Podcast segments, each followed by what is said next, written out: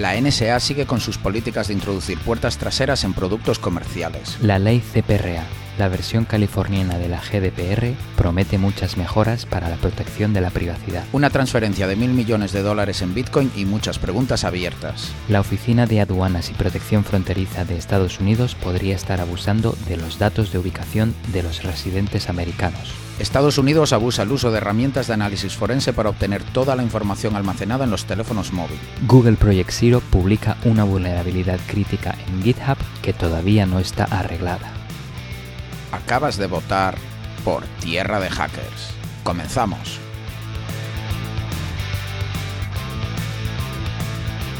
Hola, hola y bienvenidos a Tierra de Hackers, tu noticiero de ciberseguridad hecho podcast. Hoy es el 8 de noviembre de 2020. Este ya es el episodio número 16. Mi nombre es Martín Vigo y está conmigo Alexis Porros. Hola Alexis, ¿qué tal? Aquí estamos, Martín, una quincena más contigo y con los oyentes, proporcionando material sobre la actualidad de la ciberseguridad. Y nada, espero que nuestros oyentes tengan ganas de ponerse al día porque venimos con muchas noticias fresquitas. Eh, de nuevo, recordarles que se pueden suscribir a nuestro podcast en, su plataforma de escucha favorita para recibir las notificaciones de nuestros nuevos episodios. Y como siempre, comentar que eh, ya llevamos bastante tiempo en Twitter, Instagram y Facebook con el handle arroba tierra de hackers.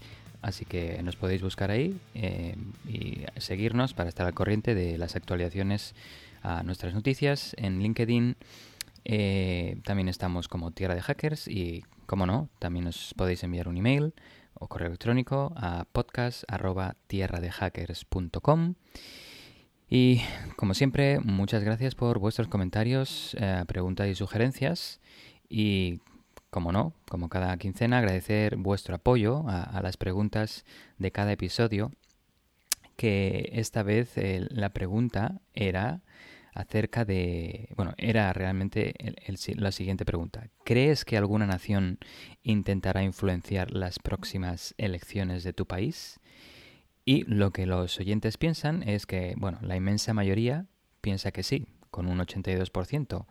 Em, comentar que en Estados Unidos esta semana están aún contando los votos totales, pero todo apunta a que Joe Biden va a ser el nuevo presidente y a todo esto, nadie se ha quejado por el momento de manipulaciones cibernéticas por parte de grupos apoyados por otras naciones, pero bueno, vamos a ver qué pasa cuando, cuando se acabe el recuento total.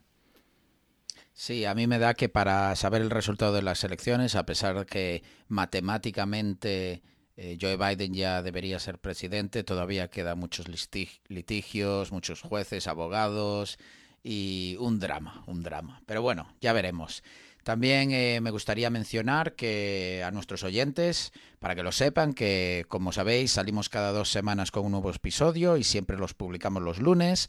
A partir de ahora lo vamos a hacer los martes, es para que no os asustéis dentro de dos semanas, que no es que hayamos desaparecido, que paremos el podcast. Eh, tenemos muchísima ilusión de seguir adelante, solo que empezaremos a publicar los, eh, los martes. Estilo los martes como, bueno, el, parche, las las advisories de Microsoft, ¿no? Que son el segundo martes de cada mes y temas así. Claro, eso, eso está muy bien, porque así Microsoft sale con eh, eh, soluciones para vulnerabilidades y ya estamos nosotros ahí otra vez para dar la lata con nuevas vulnerabilidades. Así que es un timing perfecto, vamos. Pues nada, yo creo que ya sin, sin, perder más tiempo nos ponemos al lío, porque como decías tú, traemos noticias muy interesantes, como siempre. Y vamos a empezar con nuestros queridos amigos de la NSA, que yo creo que ya nos deben de tener ahí en sus bases de datos, en plan, a ver, esta gente cada dos semanas está ahí hablando de nosotros mal. Pues bueno, esto no somos nosotros, sino es la agencia Reuters, que esta semana ha sacado una noticia muy interesante sobre backdoors o puertas traseras de la NSA. En concreto, la noticia de esta semana en sí era porque la NSA se niega a clarificar qué cambios ha habido en su política de añadir backdoors eh, desde las revelaciones que de Snowden en 2013. Porque sí, queridos amigos, eh, hay una política de la NSA de añadir eh, puertas traseras a todo tipo de dispositivos de consumo general o comercial. Esto viene porque nuestro este sí amigo senador eh, Ron Wyden, del que hemos hablado ya varias veces, que es este senador demócrata que es parte del Comité de Inteligencia del Senado de los Estados Unidos, em, está muy muy implicado en todo lo que viene siendo la ciberseguridad, privacidad y los derechos y libertades de toda la gente que se conecta a Internet. Pues él pidió información sobre qué había cambiado desde las famosas revelaciones de Snowden que hablaban de que la NSA precisamente estaba metiendo backdoors en eh, bueno, eh, lo que decías, no lo que decía Snowden, la documentación que publicó Snowden en su momento incluso hablaba de backdoors en empresas como Apple, Google y otras, aunque estas fueron muy rápidas a negarlo e incluso a decir que no habían encontrado ningún tipo de evidencia, porque también puede ser que estuviesen comprometidas y no lo sabían. La cuestión es que nuestro senador favorito americano, eh, cito textualmente, dice que las puertas traseras secretas son un peligro para la seguridad nacional y la seguridad de los ciudadanos americanos.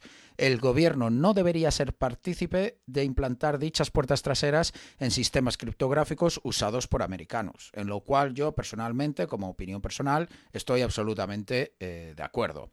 La NSA solo contestó que ha cambiado sus políticas, pero no dice cómo.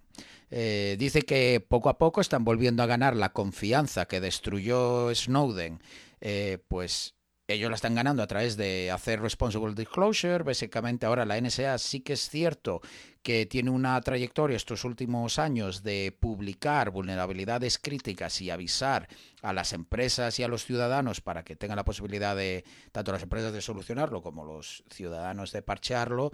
Y, bueno, básicamente yo creo que lo están haciendo a regañadientes, pero porque necesitan volver a ganar pues la confianza de la gente. En concreto, eh, Anne Neubenberg, que me perdone si digo su nombre mal, pero esta señora es la jefa del Departamento de Ciberseguridad de la NSA, hizo unas pequeñas declaraciones en las que dice que la NSA, en la, en la NSA es habitual evaluar nuestros procedimientos para identificar y determinar mejores prácticas. Eh, lo que nunca hacemos es compartir ni los procesos ni los procedimientos. Básicamente lo que está diciendo es que sí, que sí, que nosotros hemos cambiado todo, pero no te voy a decir cómo porque eso no lo hacemos. Em, Reuters, por su cuenta, reporta que tres altos cargos de la NSA en realidad han, comentado así off the record eh, que ahora hay un procedimiento en el que hay que evaluar el impacto de que una puerta trasera se descubra. Es decir, no es que no las haya, sino que ahora hay una serie de pasos a seguir o un procedimiento, una evaluación previa antes de decidir dónde añadir puertas traseras para saber qué es lo que hay que hacer cuando o si se descubre o es usada por adversarios y que deben tener también una respuesta sólida que dar al público cuando esto suceda. Básicamente suena que lo único que ha cambiado es que ahora la NSA tiene un plan B para cuando esto pues salga mal. El objetivo realmente principal de la NSA con el acceso a estas puertas traseras es poder ver el tráfico cifrado que va por Internet. Esto es una manera fantástica de hacer espionaje masivo. Si tú tienes acceso a todo el tráfico de Internet y lo puedes descifrar, pues básicamente sabes toda la vida de, toda la gente, porque al fin y al cabo nuestra actividad en Internet es un fiel reflejo de quiénes somos, cómo actuamos, cómo pensamos, etcétera. Em, esto realmente queda patente, este deseo de la NSA por acceder a toda la información, queda patente en leyes como la, reciente Earn It Act, que fue introducida en 2019 y aquí en Tierra de Hackers, tanto Alexis y yo somos eh, o intentamos ser imparciales o por lo menos daros a vosotros eh, siempre las dos caras de la moneda.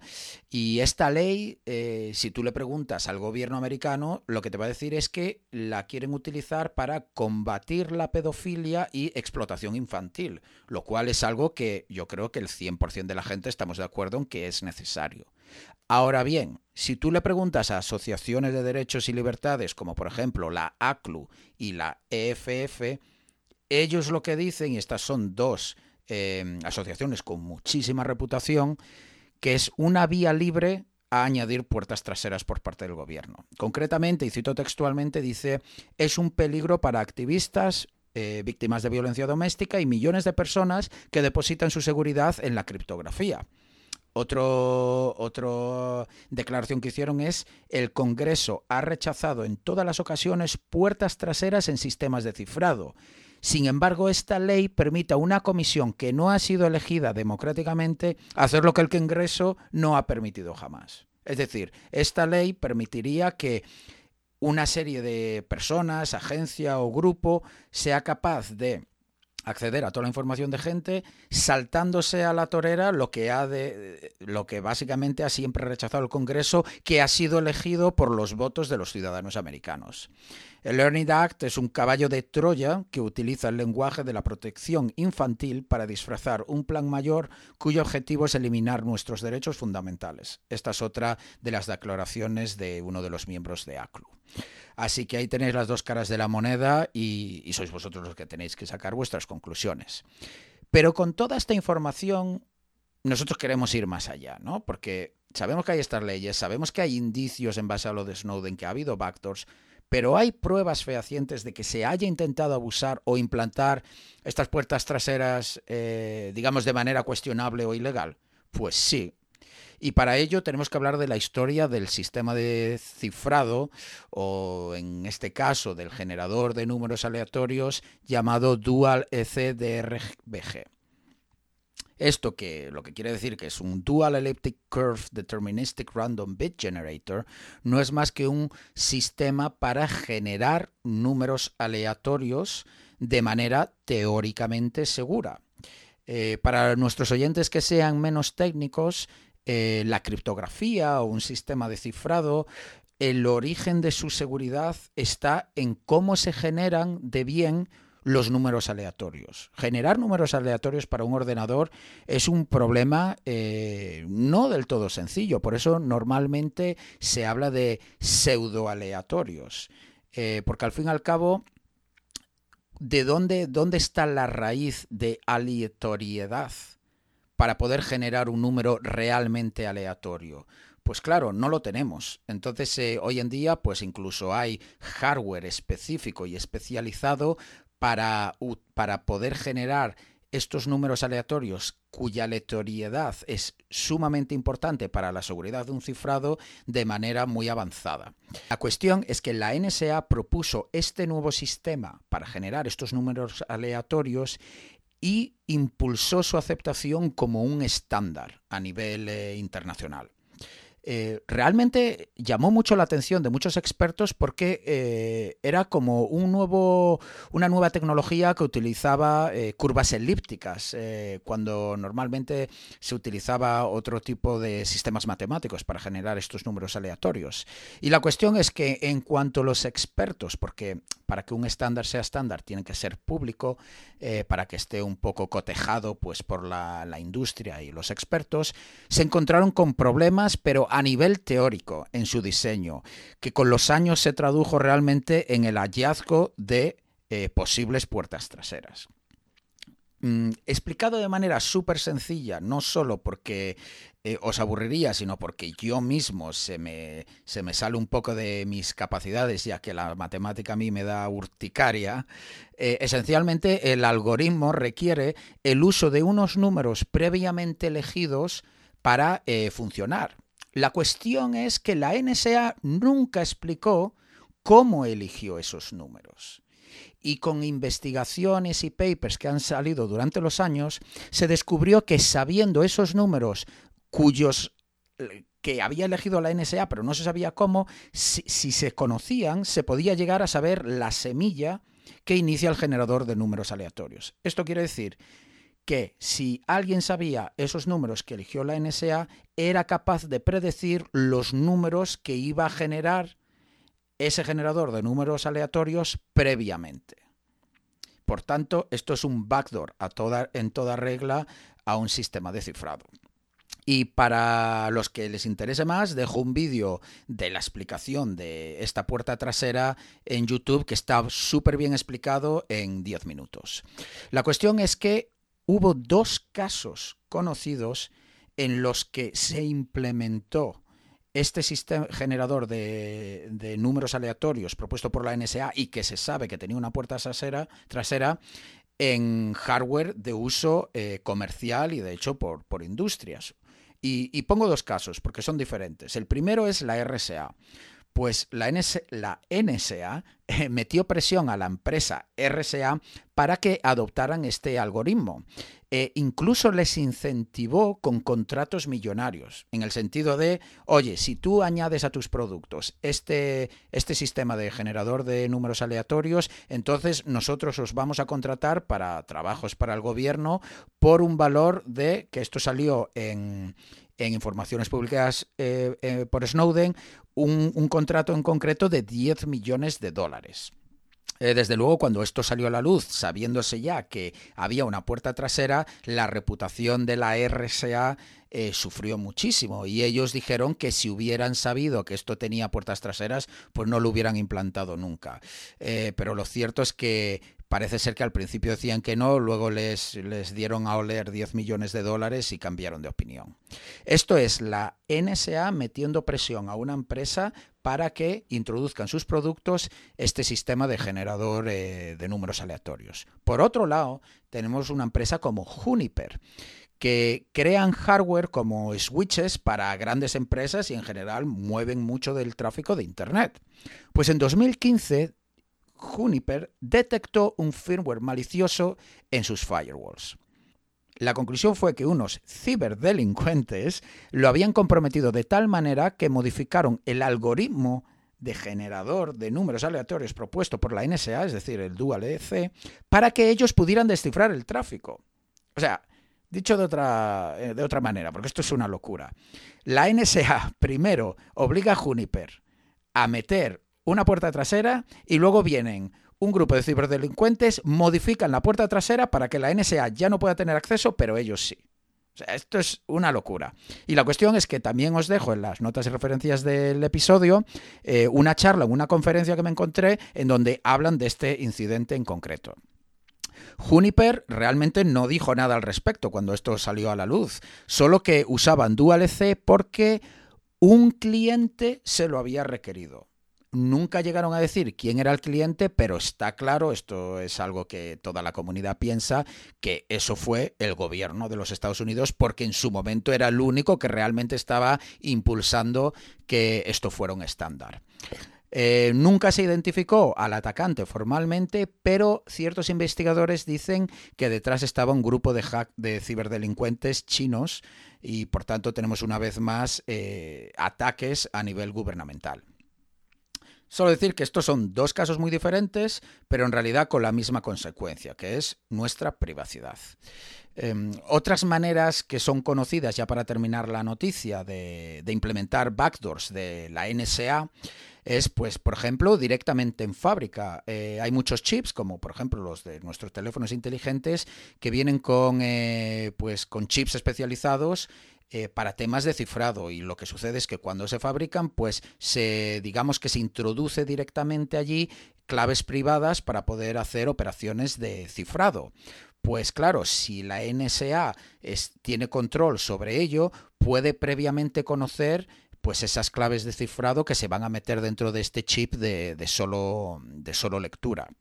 Lo mismo podría pasar cuando se escribe firmware y luego se firma criptográficamente. Si la NSA tiene acceso, ya sea tanto como a firmar el firmware o a introducir su propia puerta trasera cuando se está desarrollando, pues tenemos ese problema. Otra manera famosa que tiene la NSA de introducir puertas traseras es cuando hay un compromiso en tránsito, por así decirlo. Y esto viene siendo que muchas empresas enormes pues piden servidores a otras empresas especializadas en ello. Y cuando se están enviando, eh, pues digamos, eh, a través de correo eh, o de paquetes o, de empresas especializadas en mover este tipo de hardware grande, pues en tránsito mismo, cuando por ejemplo se deja almacenado porque se está enviando desde la otra esquina de los Estados Unidos en un almacén, pues la NSA podría tener acceso físico a introducir eh, una puerta trasera o cambiar cierto hardware especializado o básicamente hacer cualquier ataque que requiera eh, acceso físico.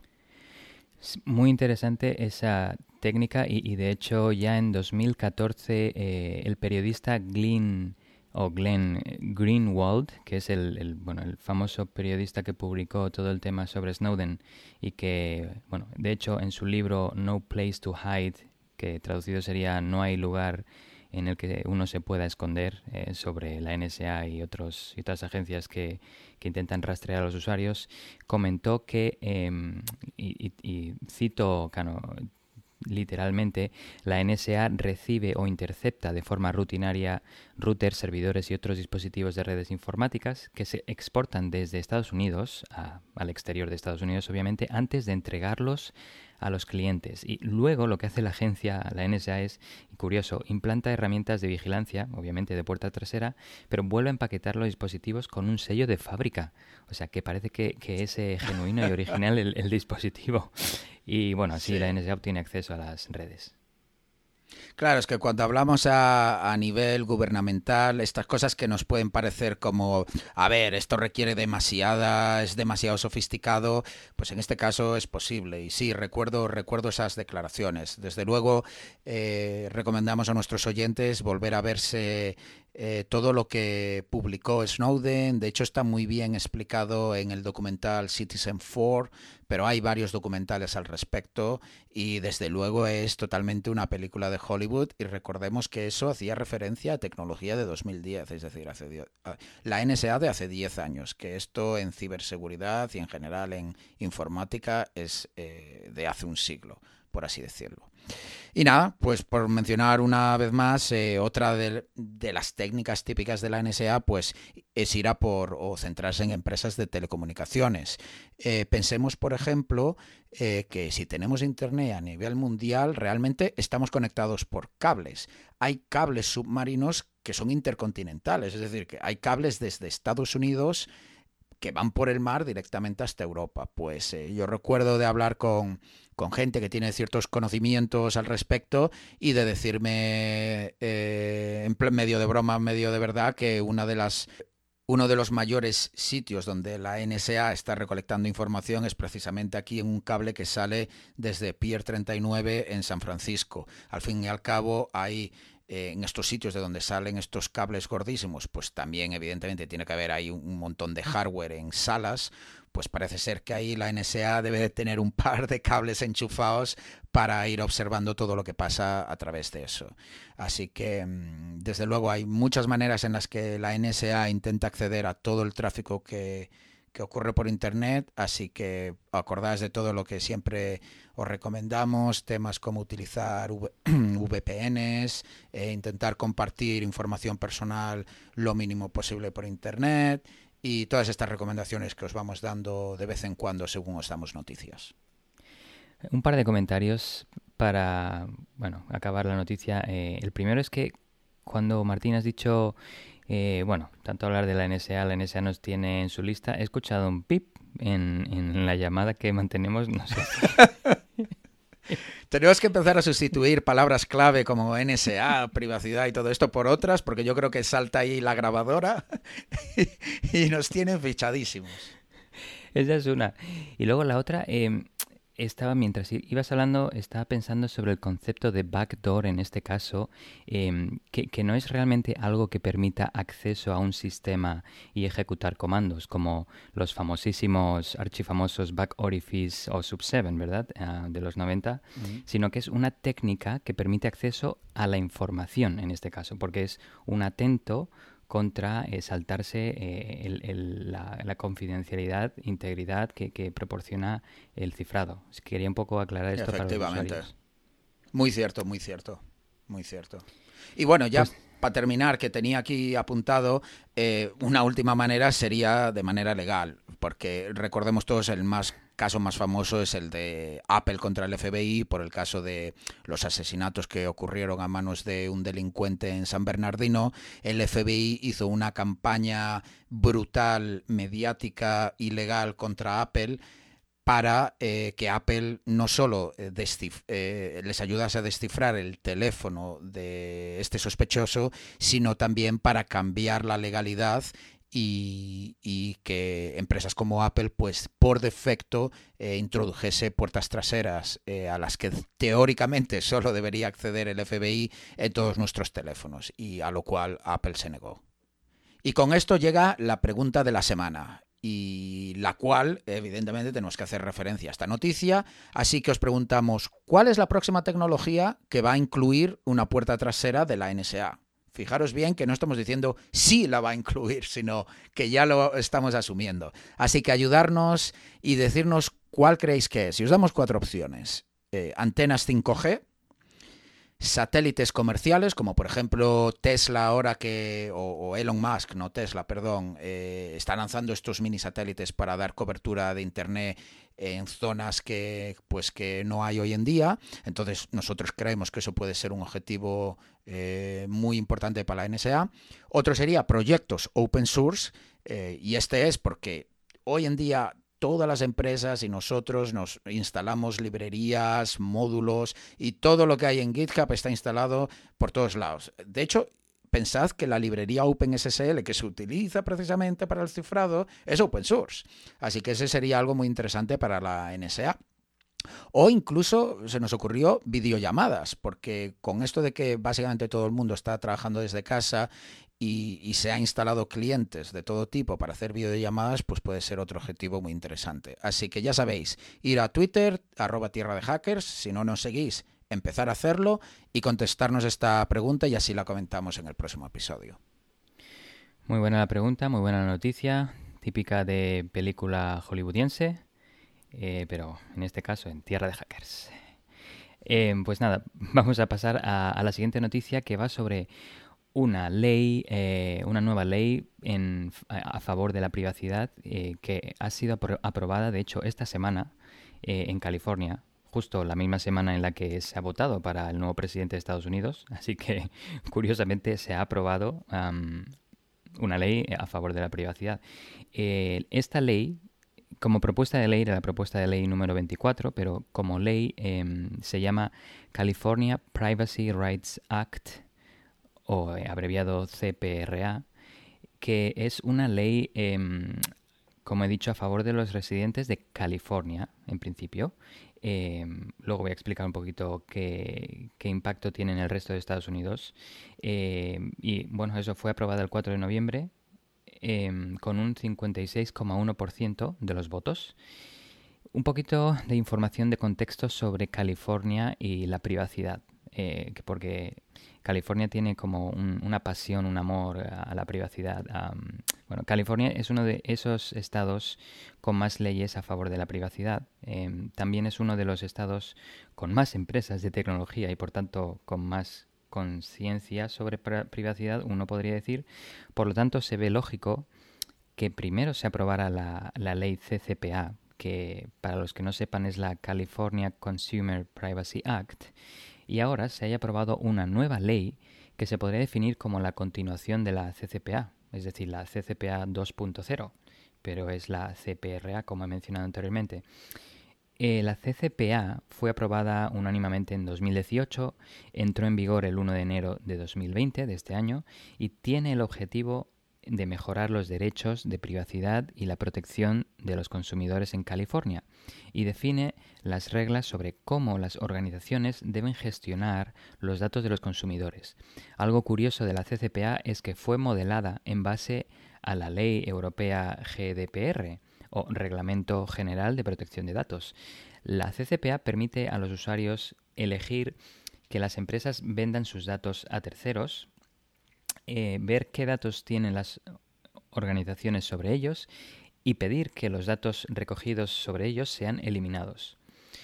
Pues bien, sobre la CPRA, habiendo definido el contexto, eh, la CPRA eh, va a entrar en vigor el 1 de julio de 2023 con retroactividad desde enero de 2022 y va a implicar que las empresas tecnológicas cuyos negocios se basen en los datos que recogen de sus usuarios eh, pueden enfrentarse a multas económicas por parte de una agencia estatal californiana.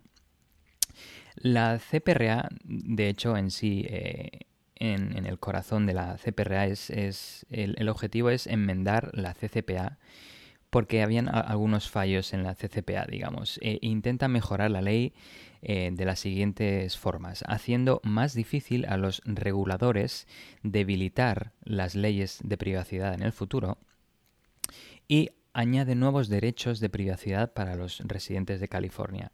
La CPRA conlleva lo siguiente. Se define una nueva categoría de información personal sensible o confidencial que incluye todo desde raza o etnia hasta datos biométricos y geolocalización precisa, lo que va a permitir a los consumidores indicar a las empresas que no pueden recopilar dicha información, lo que está bastante bien.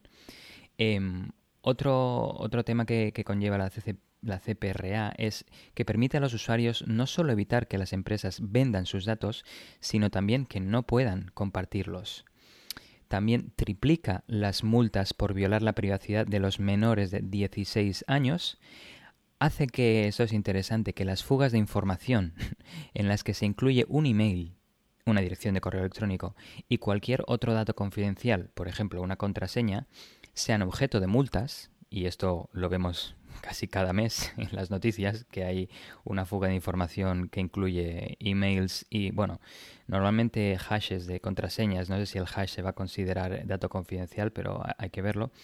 Em, e, el siguiente punto también es que evita el hecho de que empresas se puedan saltar el pago de las multas si amiendan las violaciones en un plazo de 30 días.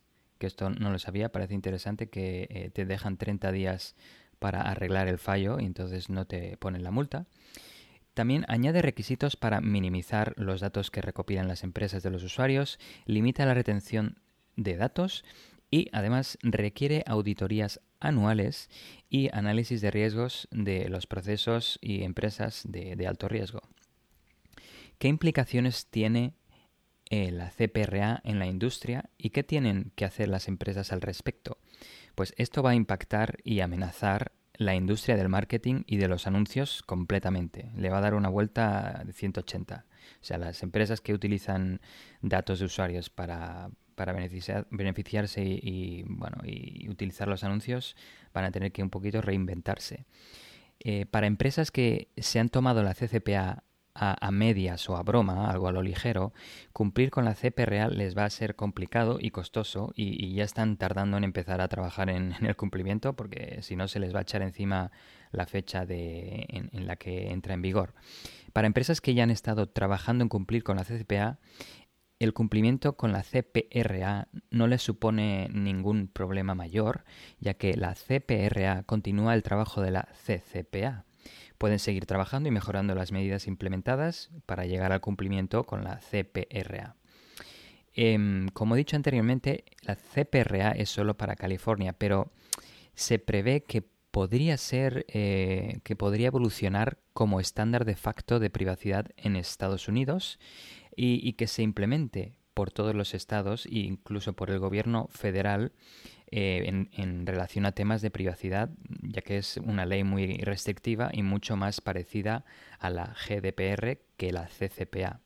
Vamos a ver en los próximos meses qué hace el nuevo gobierno del nuevo presidente Joe Biden al respecto. Em, pero no todo son flores o, no todos son comentarios a favor. También hay comentarios en contra de la CPRA. Y de hecho muchas de las personalidades y grupos a favor de la privacidad se oponen a esta propuesta de ley eh, y en contra de, la CPRA eh, tenemos a, los siguientes grupos, eh, The American Civil Liberties Union, The League of Women Voters, Consumer Federation of California y Public Citizen. Todos ellos se oponen debido a que piensan que esta nueva propuesta de ley, perdón, esta, ley que se ha aprobado ahora puede debilitar la privacidad de los usuarios e incluso la EFF, la Electronic Frontier Foundation, que eh, ha apoyado y apoya la CCPA, no está eh, segura de, que la CPRA sea buena del todo. Por una parte, está de acuerdo con las medidas que pretende hacer cumplir, pero por otra comenta que las medidas son parciales y no son suficientes, no son completas y que conlleva desventajas y oportunidades que se van a perder. Eh, ¿Qué problemas tiene la CPRA? Pues bien, las empresas pueden seguir recogiendo datos de los consumidores cuando ya no residen en California, porque, como he comentado, solo aplica a residentes californianos. El segundo punto es que motiva a las empresas a cobrar tarifas más elevadas en favor a las medidas de privacidad. Y si hay gente que no puede permitirse pagar por eh, un servicio de correo electrónico o un servicio de chat o una red social que eh, ahora mismo es gratuita y en su momento, si se aprueba, cuando entre en vigor la CPRA, cobre a los usuarios por hacer uso de, sus plataformas, pues vamos a ver eh, cómo, cómo impacta esto, de hecho, a todos los usuarios. El tercer punto es que permite a las empresas a forzar a los consumidores a tener que manualmente solicitar la baja sobre la recopilación de sus datos en cada sitio web y en cada aplicación móvil. Que esto es manual, es, tiene que ser proactivo por parte del usuario y bueno, yo no sé tú Martí, pero yo de hecho tengo cuentas en un montón de páginas web y aplicaciones web en el móvil, a veces tengo que borrar porque no me caben más. Yo de, no sé si soy un poquito sadomasoquista, pero es que hasta eh, aprecio algo de placer en intentar descifrar la manera en la que uno se tiene que ir a dar de baja de todas estas cosas, porque ya no hablamos solo de los molestos pop-ups constantemente cada vez que entras en una página, que tienes que aceptar las cookies, que tienes que aceptar el tal, y ponte tú a averiguar, porque a veces utilizan un doble negación para que decir que sí, pero estás diciendo que no, y al revés pero también a veces cuando bien mencionas tú en las aplicaciones móvil eh, que te vas a los ajustes y ajustes eh, hay algo de privacidad y no sé qué, pero luego allí tal, esto no sé qué, y siempre como que te hacen sentir culpable con el lenguaje, eh, pero sí, yo creo que la ley, si si cabe mejoría, como mencionas, debería ser por defecto que no. Y luego lo que tú mencionas es, oye, ¿quieres el servicio gratis? Pues entonces tienes que aceptar que eh, pues utilicemos tus datos de manera anónima o lo que sea que te quieren vender para publicidad. Pero partamos de Secure by Default, ¿no? Seguridad o privacidad por defecto. Y ya luego, si quieres el servicio gratis, pues, pues entonces eh, lo tienes que habilitar. Y entonces así sí que hay un consentimiento un consentimiento eh, con conocimiento, por así decirlo, ¿no? En vez de esto, esto es un coñazo, llevo tres horas aquí diciendo que no a todo, ya al final es que te da igual y aceptas lo que sea. Totalmente de acuerdo, sí. La verdad es que que, no lo hayan hecho por defecto, el tema de que eh, estás diciendo que no, de, de, al unirte a la plataforma, me parece un poco... Por, supongo que por eso la, la EFF por ejemplo, se, se opone a que no todas las medidas son interesantes, tiene buena intención, pero no están todas las medidas eh, completamente a favor de la privacidad igual. Pero bueno. Y em, la última, el último problemita, o problema que tiene la CPRA es que em, concede exclusiones a los departamentos de policía o, o del orden, como el debilitar las protecciones biométricas y exponer redes sociales a la minería de datos, aparentemente. Em, luego, el tema de que a partir, eh, incluido con, la aprobación de la ley de la CPRA, también se ha aprobado, em, bueno, se ha asignado un fondo de 10 millones de dólares para hacer cumplir esta ley y de esta forma crear la California Privacy Protection Agency para que ésta pueda emitir las multas a las empresas que no cumplan con la CPRA, ya que esto se hacía hasta el momento por parte de la Oficina General del Fiscal de California y probablemente no tenían suficientes manos, suficientes personas para hacer esto. Así que ahora han creado esta agencia. Supongo que otra forma más de, recaptar dinero de las grandes empresas. Ah, pero bueno, me pareció interesante que hayan creado una agencia específica para esto porque en la CCPA no se creó ninguna agencia para cumplir con la CCPA. Esta, esta nueva ley, la CPRA, se lo toma un poquito más en serio. Así que bueno, em, acabando la noticia, comentar que esas empresas tecnológicas de California ah, ya se pueden poner las pilas, ah, aunque bueno, con todo el capital que tienen, no creo que tengan problema en pagar las multas cuando les vengan, porque incluso a veces eh, han habido casos que, empresas han elegido eh, por no cumplir con la ley y pagar la multa directamente porque les, les venía más a cuenta, les da más beneficio este caso. Y bueno, no es para esos residentes californianos, ya sabéis, a estrujar a esas empresas sin escrúpulos que abusan de los datos de los consumidores. Supongo que hay, no, todas las empresas lo hacen a malas, supongo que hay algunas empresas que se toman el tema de la privacidad muy en serio, pero se ha visto una y otra vez que hay ciertas empresas que, que dejan mucho que desear en tema de proteger la privacidad de sus usuarios.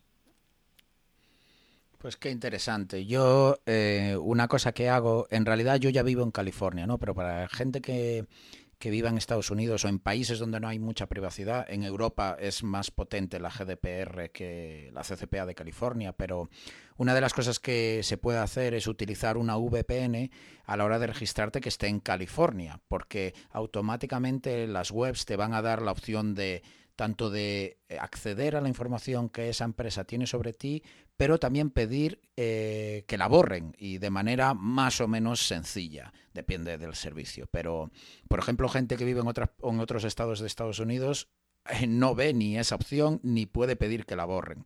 Por tanto, utilizar el truquito de salir por una VPN a través de California ayuda un montón y yo lo he utilizado muchas veces para obtener información que una empresa tiene sobre mí. Eh, porque como ven que estoy saliendo por una IP de California, automáticamente la interfaz ya te muestra esa posibilidad.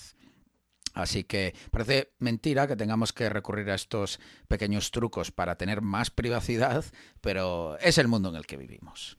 Muy buena. Así que nada. Eh, muy buena esa recomendación. No, no la conocía, así que muy buena. Sí, sí, sí funciona, funciona bien. Pues em, siguiente noticia, vamos a poneros cómodos porque vamos, os voy a contar la historia de la cartera de Bitcoin perdida que contiene mil millones de dólares. Em, una breve introducción sobre lo que es una cartera de Bitcoin o un Bitcoin Wallet. Básicamente esto que es una criptomoneda para los Mm, oyentes que todavía estén empezando a escucharnos y a lo mejor no, estén en, este mundo. Em, se trata de un software eh, basado en criptografía que te permite almacenar pues, los bitcoins que tengas. Y estos realmente no son más que, datos y que, se pueden compartir y, y una cartera en sí no es que sea algo físico, es lo que quiere decir. Aunque realmente también podría ser algo físico si utilizamos eh, pues algo como un, ledger o un tracer o uno de esos. La cuestión es que se comparten por Internet este tipo de carteras de Bitcoin que están protegidas eh, por el cifrado a través ya sea de una contraseña, de una clave privada o de lo que sea.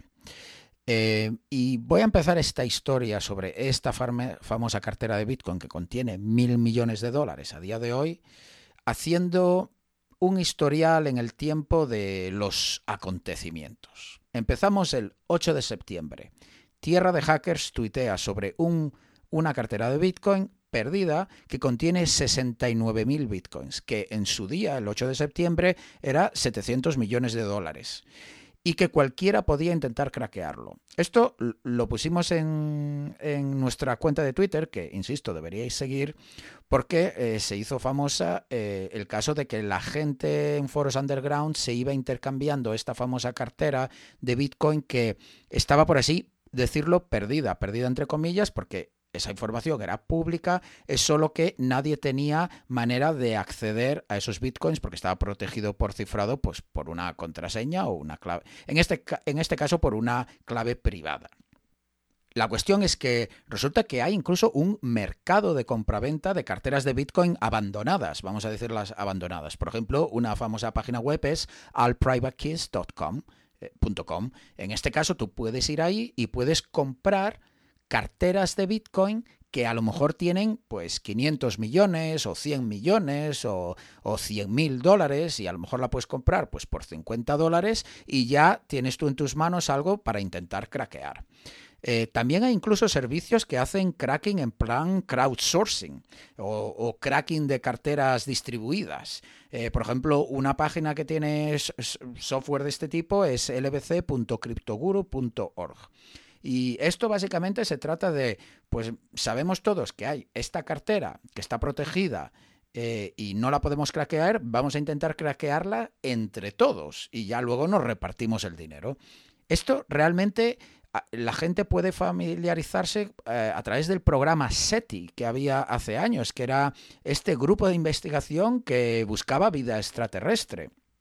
Y esto que suena así como una fantasmada, realmente eh, detrás estaba la Universidad de Berkeley, en California, que empezó este programa en 1999. O sea, es algo serio, no, no es una chorrada.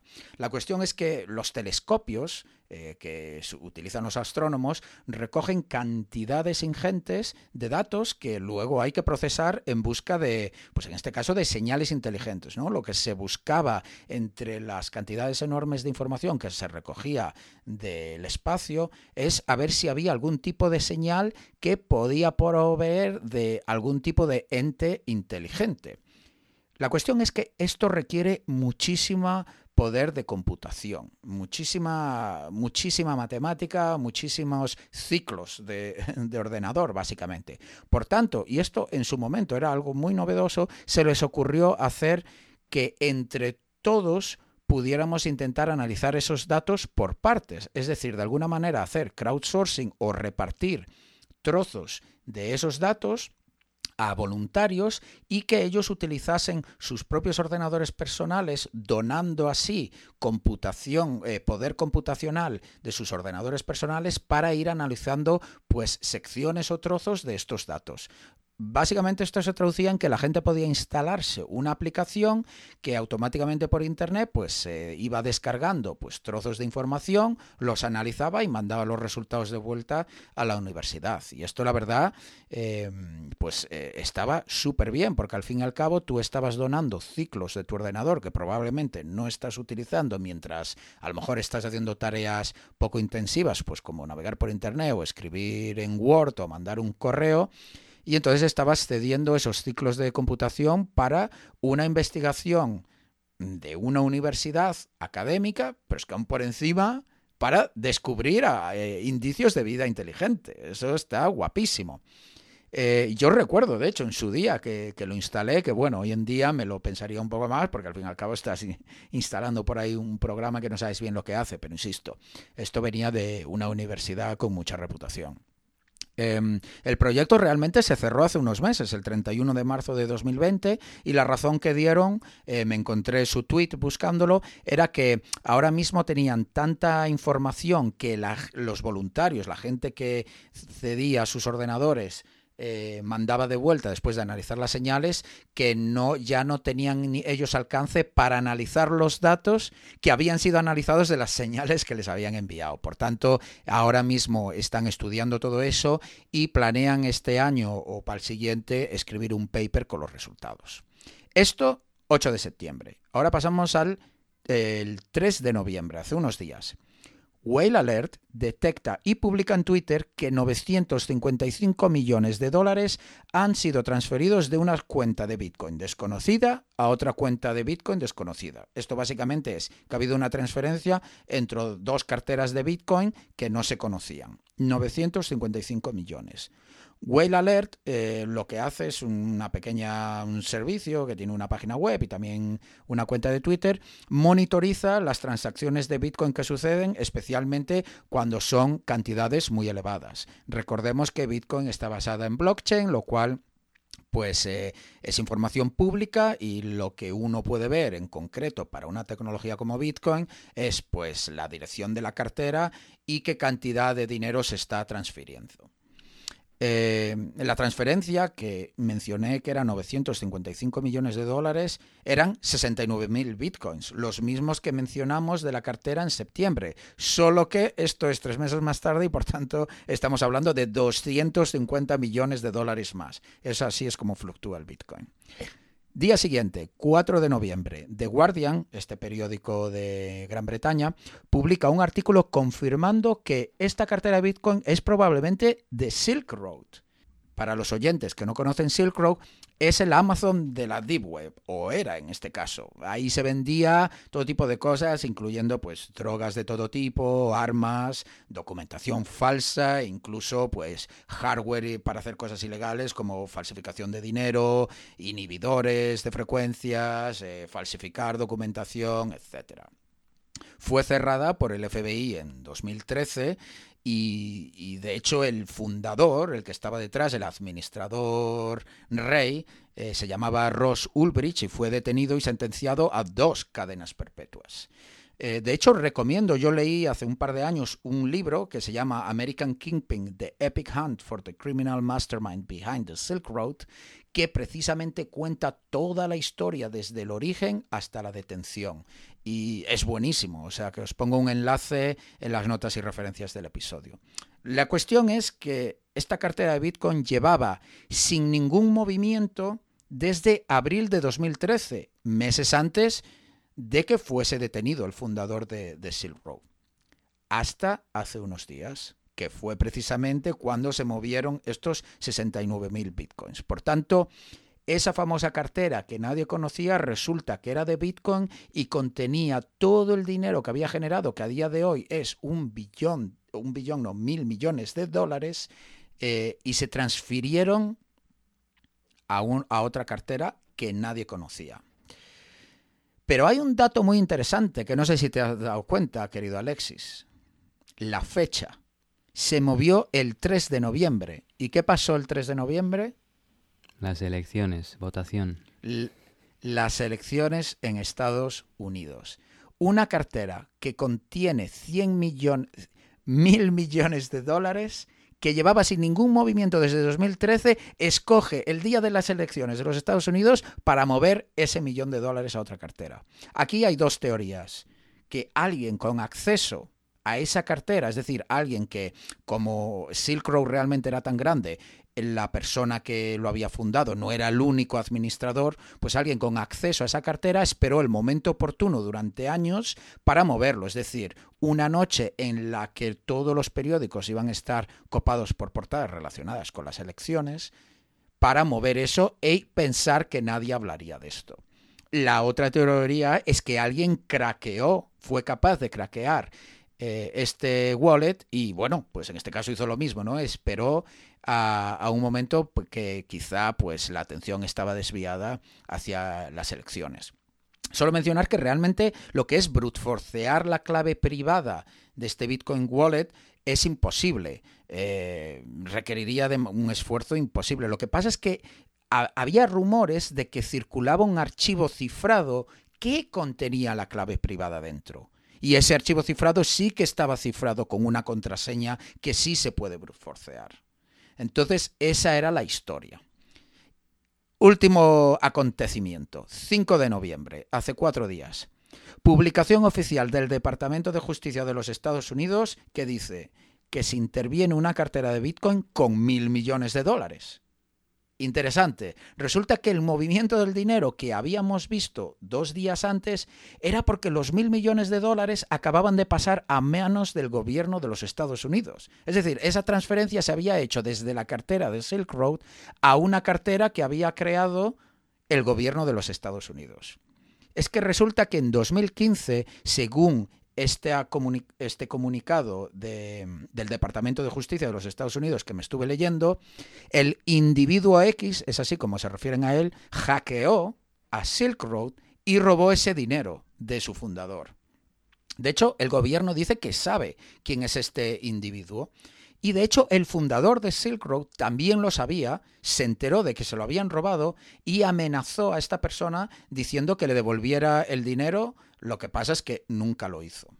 Bueno, pues esto hasta el 3 de noviembre, en el que supongo que el Departamento de Justicia de los Estados Unidos, sabiendo quién era la persona que había robado este dinero, fue allí y le dijo, oye, chaval, devuélvelo. Y esta persona decidió darle acceso a este wallet y por tanto el gobierno de los Estados Unidos hizo la transferencia hasta ellos. Ya para terminar, solo mencionar que estoy diciendo intervino el dinero. Esto no quiere decir que se lo vaya a quedar el gobierno de los Estados Unidos. De hecho, eh, las noticias que leía al respecto eran muy interesantes porque jamás ha habido una intervención de tanto dinero. Hablamos de mil millones de dólares. Eh, y ahora, eh, pues es, el gobierno de Estados Unidos está un poco en esa tesitura de cuáles son las acciones legales y qué es lo que hay que hacer. De hecho, empieza una batalla legal eh, del Departamento de Justicia para ver si se pueden quedar este dinero. Esto es muy común que haya subastas de, coches que se han intervenido a narcotraficantes, pisos y que luego se hacen subastas. Eh, subastas que a las que mucha gente conoce y va para obtener estos bienes eh, por precios muy, muy ventajosos. Mi pregunta es, Alexis, ¿tú crees que se van a subastar mil millones de dólares en Bitcoin? Y si es así, ¿a qué precio? ¿A menos? ¿A más? Porque también fluctúa. Me resulta muy, muy interesante. Pues sí, la verdad es que eh, no sabría, pero a ver si nos enteramos de cuándo es la la la, la, subasta, ¿no? Eh, la subasta. Iba a decir auction, pero sí, la subasta, porque nos apuntamos y, vamos a ver si, si podemos pujar un, un, céntimo más o algo. ya te digo, ya te digo. Oye, yo, yo añado hasta, hasta 500 millones. No sé cómo los vamos a conseguir, pero, pero si eso a lo mejor se puede pagar después de que te lo den, como 30 días después. Vendemos el Bitcoin y nos quedamos la mitad. Yo creo que aquí hay, hay un business, un business perfecto. ¿eh? Business, business. La otra que estaba pensando es el mismo día en que se hacen las elecciones. Igual, porque claro, este, este dinero si se hace algo ahora, digo, estaba pensando, no sea que Trump, viendo que iba a perder, dijo, hacedlo ahora, chavales, que me, lo quiero llevar en, el saco antes de irme de la Casa Blanca. Madre mía, ya te digo, ya te digo. Pues no, no, me sorprendería. ¿eh? Bueno, vamos a dejar de hacer estas cosas que ya sabemos que este programa lo está grabando la NSA y no quiero que nos quiten el visado. Eso, justo. Pues nada, nos vamos eh, con otra noticia sobre Estados Unidos y un poquito el gobierno también. En este caso es eh, la Oficina de Aduanas y Protección Fronteriza, eh, que en inglés su nombre oficial es Customs and Border Protection o su acrónimo CBP, al que me voy a referir de ahora en adelante para no tener que decir esa párrafada de, palabras, porque tiene un nombre bastante largo. Pues bien, la CBP parece que está abusando los datos de ubicación que, tiene sobre ciudadanos americanos y, de hecho se niega a decirle al Congreso de Estados Unidos bajo qué autoridad legal eh, sigue, se, se, basa para utilizar eh, estos datos comprados comercialmente y, que los está usando para rastrear a, ciudadanos estadounidenses, no solo a ciudadanos estadounidenses, sino también a personas que visitan Estados Unidos, eh, porque en cuanto estás en Estados Unidos ya estás usando las redes y, los sistemas de Estados Unidos, eh, principalmente en, telefonía celular, pero también si te conectas vía Wi-Fi también, ¿no? Pero todos estos datos también se recaban de, personas que visitan Estados Unidos. Todo esto sin una orden judicial aparentemente, o al menos no la encuentran y la CBP no comenta al respecto. Eh, pues bien, la falta de divulgación sobre por qué la CBP cree que no necesita una orden judicial para usar estos datos de ubicación, así como el hecho de que el Departamento de Seguridad Nacional no publique una evaluación de impacto de privacidad sobre el uso de dicha información de ubicación, ha, estimulado, ha llevado a el, conocido ya, porque Martín lo ha mencionado, eh, senador Ron Wyden y otros senadores amigos suyos, a pedirle a la oficina del inspector general del eh, DHS o el, Departamento de Seguridad Nacional que investigue la vigilancia doméstica de teléfonos móviles sin orden judicial por parte del CDP y que determine si el CDP está infringiendo la ley o participando en prácticas abusivas. Tradicionalmente el DHS publica evaluaciones de impacto en la privacidad que, establecen lo que hace un tipo particular de tecnología de vigilancia, sus beneficios y sus daños a la privacidad. Eh, de hecho, por ejemplo, se ha publicado una evaluación de este tipo para el despliegue de una base de datos de seguimiento de vehículos a, nivel nacional, también de otro proveedor comercial llamado Vigilant, eh, pero el CDP dijo que el DHS no ha publicado una evaluación de impacto de privacidad del uso de los datos de ubicación que está utilizando la CDP. No está claro, no se ha comentado si la oficina eh, ha realizado una evaluación de este tipo, eh, incluso si, está publicada actualmente, pero según el, el, CBP, em, de acuerdo con sus autoridades de seguridad fronteriza y aplicación de la ley, CDP ha adquirido acceso limitado a datos de telemetría comercial mediante la obtención de un número limitado de licencias para una interfaz proporcionada por un proveedor. Em, y bueno, el, equipo del senador Wyden también eh, dijo que CBP también está usando los datos no solo para temas fronterizos, sino también para amenazas a la seguridad nacional. Pues bien, el CBP compró estos datos de una empresa que se llama Ventel eh, por casi medio millón de dólares en agosto de, este año eh, en apoyo a la toma de decisiones de misión crítica al proporcionar acceso a, estos datos. Em, se ha confirmado que la CBP ha comprado estos datos de ubicación eh, de, estadounidenses en todo el país. No solo, como he dicho, en, áreas fronterizas,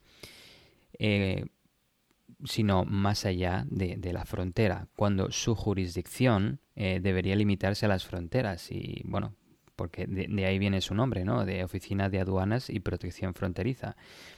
Pero en, en particular la declaración menciona que los trabajadores de la CBP pueden ver los datos no solo relacionados con los problemas de seguridad fronteriza, sino también con otras operaciones policiales existentes. Y, por ejemplo, la CBP vuela regularmente drones sobre ciudades estadounidenses, incluso en algunos casos a más de 100 millas o 160 kilómetros de la frontera. Esto es un hecho curioso porque la región fronteriza de Estados Unidos termina legalmente 100 millas o 160 kilómetros más allá de la frontera literal. Así que se han pasado por a la torera el, hecho de que acaba a 100 millas, a 160 kilómetros, y, bueno, utilizan sus drones más allá de, este límite. Eh, comentar el origen de los, de los datos de esta empresa Ventel. Pues hay varios servicios eh, online que toman datos de ubicación que se obtienen de aplicaciones comunes instaladas en los teléfonos móviles, en, de hecho en todas las personas del mundo, eh, y, las, las, los autores, los, los autores de estas aplicaciones lo que hacen es eh, recopilan estos datos, los empaquetan y bueno y, los venden, eh, venden el acceso a estos datos a fuerzas del orden para que puedan intentar rastrear a grupos de personas o individuos, bueno, por temas de amenazas, temas de fraude, temas de, terrorismo, ¿no? Pero en, el caso de esta empresa Ventel, que es la que le ha vendido los datos a la CBP, esta obtiene sus datos de aplicaciones móviles de clima, juegos, comercio electrónico y otros, cuyos usuarios pueden no saber que su ubicación se vende al gobierno de Estados Unidos. al menos que te lo digan, ¿no? Pero no sé si la CPRA va a, indicar algo al respecto. no he leído nada al respecto, pero bueno. la CBP dijo que cree que los datos de Ventel provienen tanto de kits de desarrollo de software, eh, bueno, estos son pequeños, pequeñas librerías, paquetes de código que vienen en aplicaciones que recopilan información de ubicación, como de datos de flujo de ofertas, que esto es interesante, que se, que se llama en inglés eh, bitstream, que están relacionados con información obtenida en las pujas en tiempo real que se producen cuando los anunciantes en línea pagan para insertar sus anuncios en las sesiones de, navegación de las personas. Pues en el intercambio, en la puja de, comprar estos, estos anuncios para que aparezcan, para que salgan en, las sesiones de navegación, eh, pues estos datos pueden incluir datos de ubicación que también se recopilan y se venden. Em, la CBP no puede determinar de qué nacionalidad es una persona en particular basándose únicamente en la información proporcionada por Ventel. Ah, porque recordemos que la CDP, una de sus principales eh, funciones es, oye, ¿eres tú de qué nacionalidad eres? ¿No eres estadounidense? Ok, eh, eh, ¿eres legal para residir o para estar en Estados Unidos? Sí, ok, date una vueltita. no, pues te pagamos un billete, no de business class, pero te pagamos un billete turista de vuelta a tu país. Pero lo que sí que sabe la, la agencia, la CDP, es que los datos de Ventel que está usando incluyen los movimientos de personas dentro de Estados Unidos. Que esto, bueno, es bastante interesante. La, la CBP, en otro caso eh, anterior, la CBP compró acceso a una base de datos de lectores de matrículas que pueden ubicar vehículos lejos de la región fronteriza, que he mencionado antes, que es hasta 100 millas o 160 kilómetros. Los documentos publicados al respecto de, estos datos de, matrículas de vehículos incluyen un, mapa del área de cobertura y muestran que la agencia puede rastrear automóviles en las principales ciudades y áreas pobladas de, Estados Unidos. Eh, bueno, Esto, de nuevo, mucho más allá de, la región fronteriza. Así que con los, entre los datos móviles y los datos que tienen de las matrículas de vehículos, no todo el mundo eh, tiene un, coche o un vehículo en Estados Unidos y no todo turista que viene a Estados Unidos alquila un vehículo, pero teniendo más información que solo la de ubicación de teléfonos móviles, pues se puede eh, ubicar y rastrear mejor a, las personas. Eh, comentar unas declaraciones de ex trabajadores de Bentel. Em, uno de ellos dijo que los clientes del software de Bentel, de, de esos datos que ofrece Bentel, pueden usar la, herramienta para buscar dispositivos en un área o buscar un, identificador asignado a un dispositivo específico para luego ver dónde más han, estado esos datos o ese usuario de teléfono. Los datos eh, tienen un seudónimo, no tienen realmente eh, la identificación real del usuario al que están asociados eh, pero bueno, eh, Ventel asigna su propio identificador a cada dispositivo, así que si este identificador no cambia obviamente a lo largo del tiempo, igual al final se puede asociar a, un identificador real. Em, otro de los ex trabajadores de Ventel dijo que, literalmente dijo esto, si se analiza una determinada casa o una determinada ubicación, solo se obtendrán tres o cuatro señales, ¿no? de tres o cuatro dispositivos. Desde este punto de vista, definitivamente se podría intentar identificar a personas específicas. Em, sin embargo, una segunda fuente, que trabajó anteriormente con Ventel, dijo que identificar a alguien sería algo laborioso. En cualquier caso, bueno, igual si tienes tres o cuatro señales saliendo de una casa, no es tan directo identificar quién hay ahí, a quién corresponde cada una de estas señales, pero si la CBP, si tiene sus amigos ahí como la NSA, la CIA, el FBI, bueno, si se combina esta técnica pasiva con otras más activas, como por ejemplo, no sé, igual enviar algún email, alguna interacción, ¿no? Con el objetivo de de, verificar la dirección IP, pues igual se puede ser más preciso en la identificación de personas y, obtener la identificación real. Eh, los funcionarios de CBP confirmaron al personal, de, al, personal del Senado de Estados Unidos que la agencia está utilizando la base de datos de ubicación de Ventel para buscar información eh, recopilada de teléfonos en Estados Unidos sin ningún tipo de orden judicial y se quedaron tan, tan anchos. Eh, bueno, esto lo dice de hecho la carta firmada por el senador Wyden y, dirigida al, Departamento de Seguridad Nacional. Em, también comenta esta carta que CDP afirmó que su análisis legal es privilegiado, privilegiado y por lo tanto no tiene que ser compartido con el Congreso lo que me parece bastante interesante, que tienen el CDP tiene vida propia, inteligencia propia y se, puede autogestionar a sí mismo. Y, bueno, obviamente esto es algo con lo que Wyden y sus senadores no están de acuerdo. Eh, también eh, la carta sigue comentando lo siguiente. Eh, la CBP no está por encima de la ley y no debería poder comprar su camino alrededor de la cuarta enmienda. comento brevemente qué es la cuarta enmienda. Es, es, un grupo de leyes en Estados Unidos que protege a los ciudadanos americanos sobre pesquisas, eh, este es el término, digamos, formal, eh, búsquedas o, confiscaciones de forma no justificada o de forma forzada. Vamos, sería la cuarta enmienda intenta ayudar a los ciudadanos a que las, los grupos del orden no abusen de, de quitarles sus pertenencias o de, o de pedirles que se identifiquen cuando no hay motivo por el que se tengan que identificar como estaba comentando, eh, la CDP no está por encima de la ley y no debería poder comprar su camino alrededor de la cuarta enmienda. En consecuencia, le instamos a que investigue el uso sin autorización de CDP de bases de datos comerciales que contiene información de estadounidenses, incluida entre otras la base de datos de ubicación de Ventel.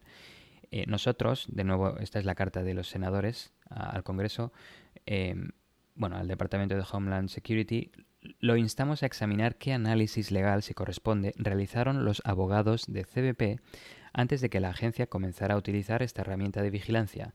También solicitamos que determine cómo CBP pudo comenzar a usar la base de datos de ubicación de Ventel sin que la Oficina de Privacidad del Departamento de Seguridad Nacional publicara antes una evaluación de impacto de la privacidad. Es decir, o sea, la CDP se ha saltado a, a, todas los, las leyes y grupos que están velando por un poco la seguridad nacional de, los ciudadanos.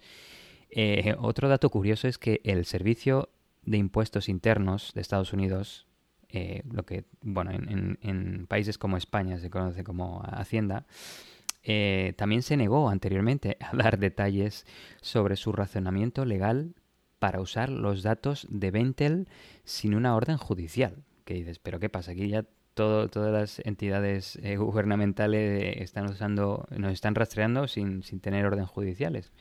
El, IRS... los, los jueces no valen para nada. Aquí cada uno hace lo que le sale de los huevos y ya está. Esto es un poco una locura, pero eh, el IRS utilizó los datos de Ventel para identificar y rastrear a potenciales sospechosos de fraude fiscal. Eh, el inspector general ahora está investigando formalmente el uso de los datos por parte del IRS, a ver, a ver por, qué, por qué los han estado utilizando sin, sin una orden judicial.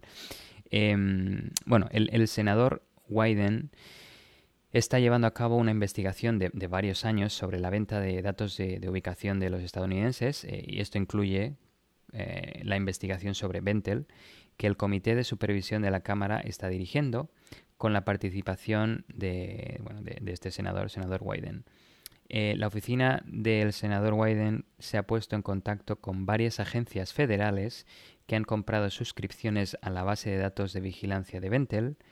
Eh, de particular interés para el senador Wyden, esto dice así las declaraciones, es si las agencias federales han utilizado bases de datos de vigilancia comercial como la de Ventel para eludir la cuarta enmienda de nuevo. Y Wyden va a continuar su supervisión vigorosa para proteger los derechos constitucionales de los estadounidenses. Eh, ole por, por Wyden y, que siga así, que siga luchando por, los derechos de, los ciudadanos americanos bueno, y los residentes también.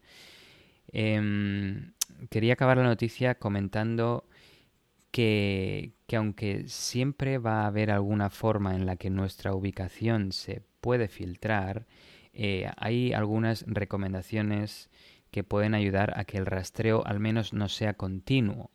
Eh, porque esto es, esto es, digamos, yo creo que, que sepan dónde estás en algún punto determinado, sí, es, es atento a tu privacidad, pero mucho más es si pueden eh, unir los puntos y, definir tu historia. En plan, he estado aquí, luego allí, luego allá, luego allí, y saber en todo momento dónde has estado.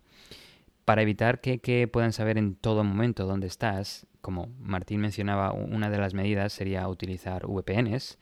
Eh, y también, como hemos comentado en otros episodios, sería utilizar el tema de cuentas anónimas o obtener números de teléfono de una forma lo más anónima posible, que no estén asociados al propio usuario. Eh, y bueno, también si se puede desactivar los servicios de localización cuando nos estén utilizando, aunque se pueden localizar los teléfonos móviles vía tecnología celular.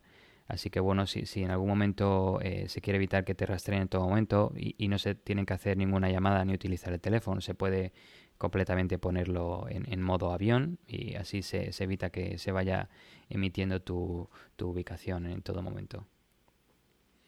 Qué interesante la, la, noticia y a mí es eso, lo que más me llama la atención es que eh, solo en este episodio ya hemos hablado de que la CBP, la NSA y otros, eh, ya lo de, las, lo de las órdenes judiciales es para otros, con, ellos no va, eh, lo cual es muy preocupante. Y menos mal que tenemos a, senadores como, como Wyden que, aunque a lo mejor no son capaces de cambiarlo, por lo menos le dan visibilidad y, y así sabemos en en qué aguas turbulentas nos estamos moviendo.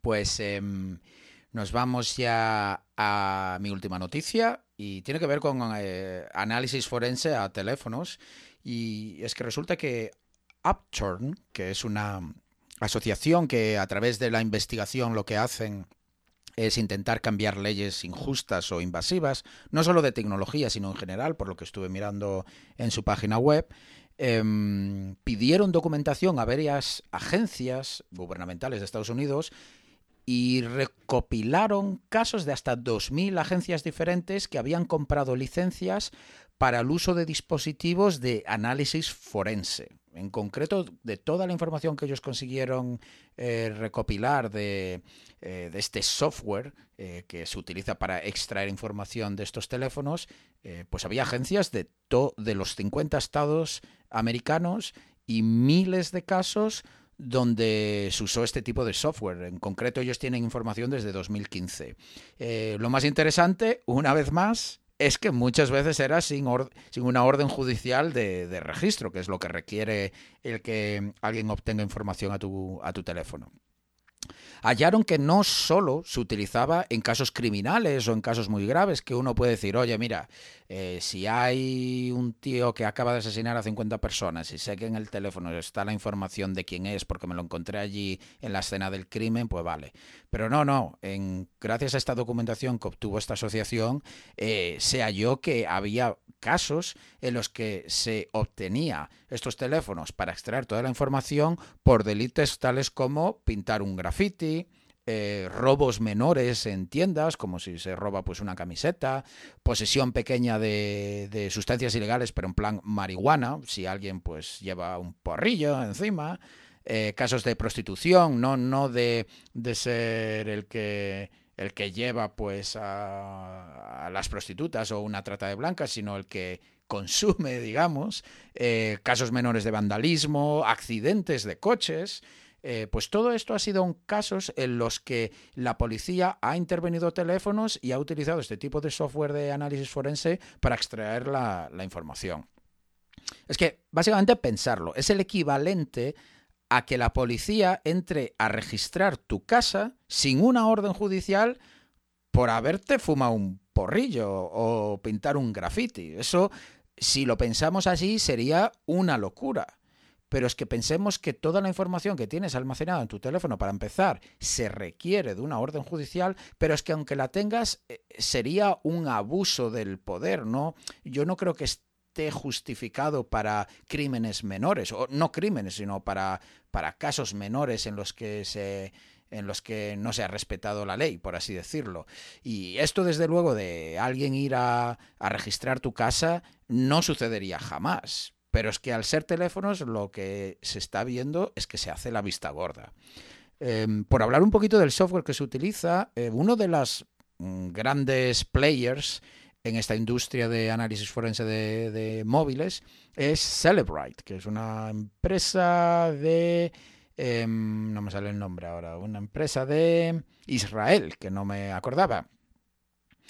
Eh, pues eh, describo aquí un poquillo varios eh, productos, vamos a llamarlos así, que ellos ofrecen, y uno de ellos es el Celebrite UFED, que básicamente es un software para desbloquear directamente los teléfonos, o sea que para que no tenga uno que dar consentimiento, sino que lo puedas desbloquear, eh, y utiliza técnicas, porque esto estuve buscando vídeos en YouTube a ver si había eh, gente mostrándolo, porque normalmente este tipo de software que está orientado al uso por parte de gobiernos y fuerzas del Estado no suele ser muy público, pues utiliza técnicas como el famoso exploit de Checkmate.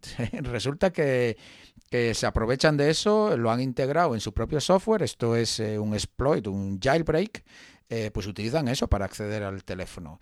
Eh, y este Celebrite UFID también obtiene datos, incluso aunque hayan sido borrados, aunque tú hayas borrado tus mensajes que le has enviado a alguien porque a lo mejor son un poco comprometedores, es capaz a través del análisis forense de, obtenerlos. Soporta, según la web, hasta 31.000 dispositivos diferentes y entre ellos no solo incluye teléfonos móviles, sino también pues extraer información de tarjetas SIM, de drones, de tarjetas SD de memoria, dispositivos GPS y todo tipo de tecnología.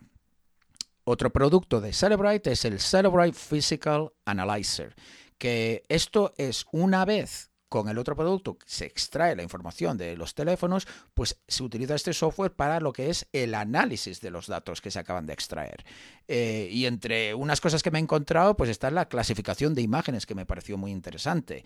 Eh, por ejemplo, si alguien extrae de un teléfono eh, pues fotos, que muchos de nosotros pues tenemos literalmente miles de fotos, pues este, esta clasificación automática de imágenes puedes hacer que te busque, por ejemplo, imágenes de drogas o de gente desnuda, de coches, armas, y así ya directamente por eh, Machine Learning o el modelo que ellos tienen implementado en el software, ya automáticamente de esas miles de fotos posibles que puede haber en el teléfono, te va a mostrar solo las que te interesan.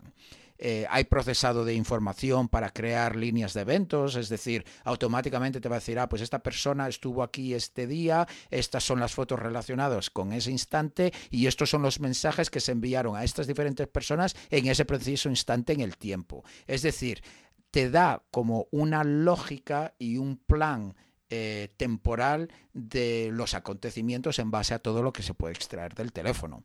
También te da acceso a lo que eh, a lo que viene siendo el raw data, o sea, los archivos específicos sin procesar que hay en el ordenador, eh, perdón, en el dispositivo móvil. Pero esto es muy interesante porque más allá de bases de datos de SQLite que suelen utilizar los dispositivos móviles o archivos propios del sistema, pues puedes extraer cookies, eh, tokens de OAuth o todo lo que tenga que ver con autenticación a otros servicios. ¿Y esto por qué es interesante? Pues precisamente por el tercer producto que tiene Celebrite, que es Celebrite Cloud. Y este producto se centra en la extracción de información de redes sociales, almacenamiento en la nube y todo lo que tenga que ver con servicios que, que, que están básicamente online. Lo que se puede aprovechar, porque esto no solo extrae información pública, lo que entraría un poco en el campo del OSINT, sino también información privada si tú tienes la información de credenciales. Por tanto, tú le puedes dar un OAuth token que acabas de extraer y te lo va a hacer automáticamente, o unas cookies, o si tienes las contraseñas de un Twitter y automáticamente ya te va a extraer toda la información que sea privada, como por ejemplo los mensajes, para eh, agregarlo a toda esta, esta recolección o recopilación de información que se tiene sobre esa persona. Y por otro lado, uno que me llamó mucho la atención es el Celebrite Premium, que esto es este es un producto específico para el craqueo de teléfonos de iOS o Android. Y este es como premium porque lo tienes que pagar a mayores, pero lo que va a hacer es, pues, como técnicas de brute forcing del pin code o intentar utilizar exploits avanzados y está un poco centrado a los dispositivos que son más nuevos y que por defecto, evidentemente, vienen con muchas más protecciones. Pero el hecho de que exista este producto quiere decir que precisamente se puede eh, explotar y conseguir acceso aunque alguien no lo haya dado. De hecho, como decía, en YouTube hay muchos vídeos eh, de ejemplo de, productos de Celebrite que simplemente, si os interesa, pues vais a YouTube y buscáis eh, Celebrite o venís a tierradehackers.com y miráis las notas del episodio. Em, de hecho, en documentación desclasificada muestra que desbloquear un teléfono con Celebrite realmente solo cuesta unos 2.000 dólares, lo cual, pues para gente de a pie como nosotros es bastante dinero, pero para una agencia gubernamental realmente no es nada. Y Celebrite no es la única que existe, hay otras como Magnet Forensics, eh, MSAB, Access Data, Oxygen Forensics, o una que es Graveshift, que de hecho hacen uno de los hardwares más avanzados para craquear teléfonos, que es el famoso Key. Y esto ya es un poquito más caro y cuesta entre 15.000 y 30.000 dólares. Pero precisamente la investigación de Upton demuestra que las agencias federales se gastan millones en estas empresas privadas que eh, diseñan este tipo de software y hardware para craquear teléfonos y poder hacer análisis forense. Hay de hecho agencias pequeñas que usaban la excusa de que, de que realmente ellos no utilizaban nada de esto porque era demasiado caro. Porque, como decía, esta investigación demuestra que eso no es así. De hecho, entre 2015 y 2019 hubo más de 50.000 eh, extracciones de información a través de análisis forense eh, a teléfonos. Pero dicen también que este número está muy por debajo del real porque realmente Upturn, que hizo la investigación, solo tuvo acceso parcial a información y realmente no a toda la documentación que le hubiera gustado. Pero realmente, ¿por qué cuento todo esto? Pues porque aquí el problema es el abuso de esta tecnología. Yo creo que todos estaríamos de acuerdo en que se utilizase pues para terrorismo, para casos mayores y, y se puede tener una conversación al respecto, pero en el momento que estamos abusando esta tecnología para cogerle el móvil a un chaval, porque haya pintado un graffiti, yo creo que eso es un abuso.